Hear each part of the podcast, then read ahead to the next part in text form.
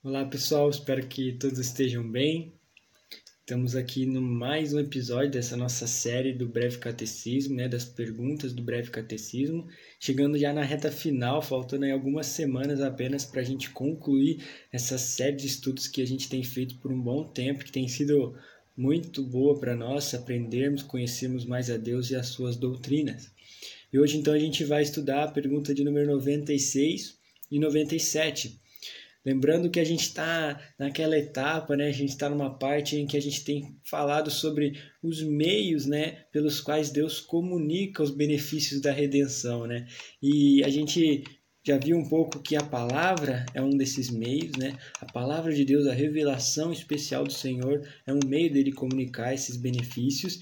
A gente também viu um pouco sobre os sacramentos, né? A gente viu semana passada o batismo e hoje a gente vai ver um pouco de um outro sacramento que comunica tudo isso, que é o, a Santa Ceia. E a pergunta 96 já nos explica um pouco melhor, né? A pergunta 96 é: o que é a ceia do Senhor?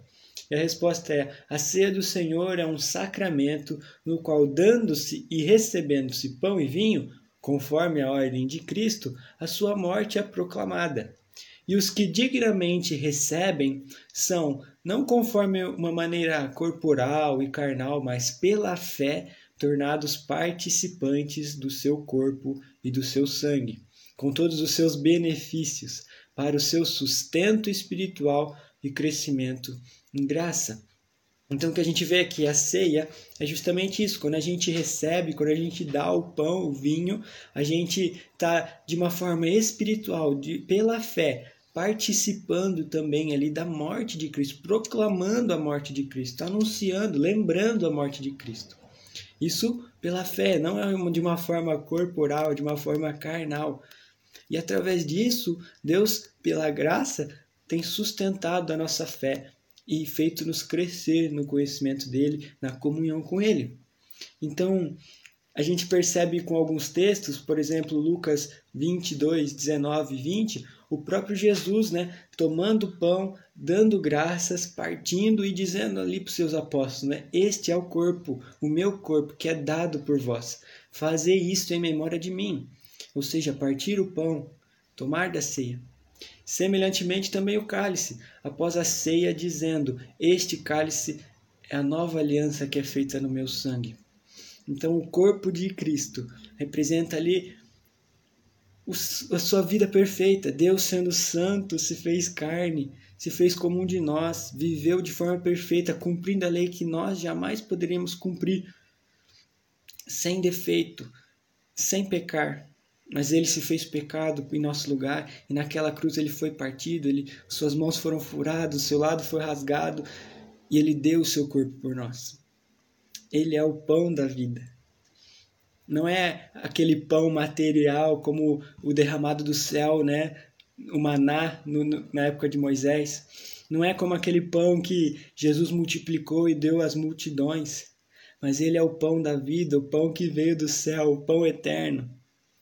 Um pão que não mata a fome por um momento como material, mas é um pão que sacia a nossa fome eternamente. Ele é como aquele pão que que fala lá em Isaías, né? Vinde, comprai sem dinheiro, sem preço, de graça, leite e vinho, vinho e leite. Por que gastais o dinheiro com pão que não sacia? Ele é o pão da vida.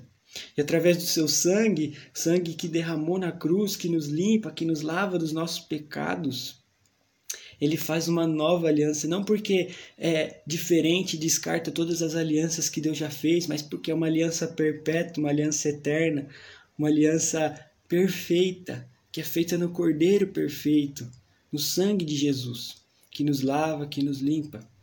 Então, quando a gente participa da ceia, a gente não está sacrificando Jesus novamente, constantemente, porque isso não é necessário. Jesus morreu uma vez, uma única vez, e esse sacrifício que ele fez naquela cruz é suficiente para nos perdoar, para nos aproximar dele para sempre.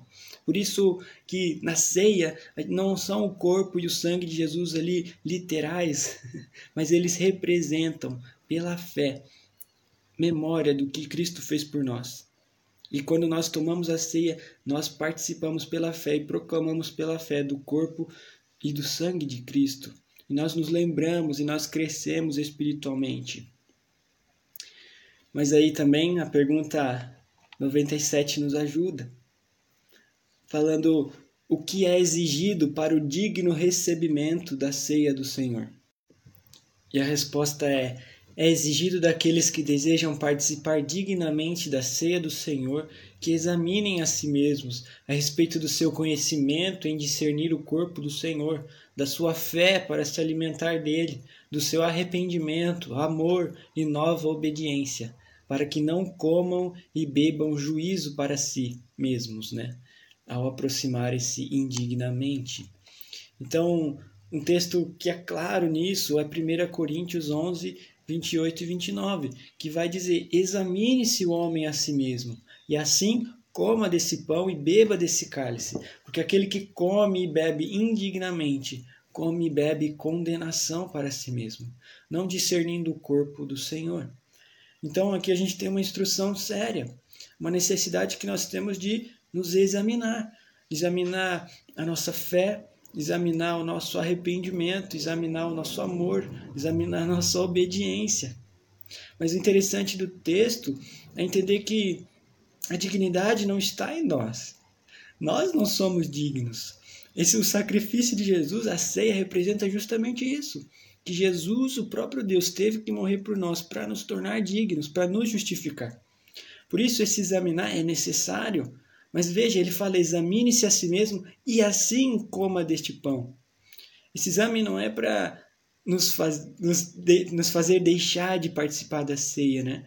mas é para que nós reconheçamos a nossa necessidade de arrepender-nos, de amar a Cristo mais e mais, de obedecê-lo, de ter a fé firmada nele. Mas sabendo que a dignidade vem dele, ele já pagou o preço por nós. Mas precisamos fazer esse exame, precisamos analisar nossa vida, então participar desse corpo. Por isso que às vezes na, na nossa igreja temos tantas precauções mesmo, preocupação com aqueles que ainda não são membros, para que não comam e bebam juízo para si, de forma ignorante, de forma insensata, participem ali da ceia sem discernir, sem examinar todas essas coisas. Mas a ceia do Senhor é esse meio maravilhoso pelo qual ele comunica, pelo qual ele nos lembra, pelo qual ele fortalece a nossa fé, pelo qual ele nos faz crescer em graça, pelo qual ele faz uma nova aliança em nós, pelo qual ele fala: Eu sou o pão da vida, vinde a mim, pelo qual ele nos justifica, nos torna dignos dele e do seu reino. Por causa de Cristo, por causa do corpo, por causa do sangue derramado naquela cruz. Por isso, a próxima vez que você for participar da ceia do Senhor, lembre-se de tudo isso. Ore a Deus, examine o seu coração, veja como você está no seu arrependimento, na sua obediência, na sua fé, no seu amor por Ele. Então participe da ceia e desfrute desse privilégio que é saber o que Cristo fez por nós. Que Deus abençoe todos nós, que Deus abençoe você e que você continue perseverante estudando a palavra do Senhor e que nós possamos continuar te ajudando nisso também.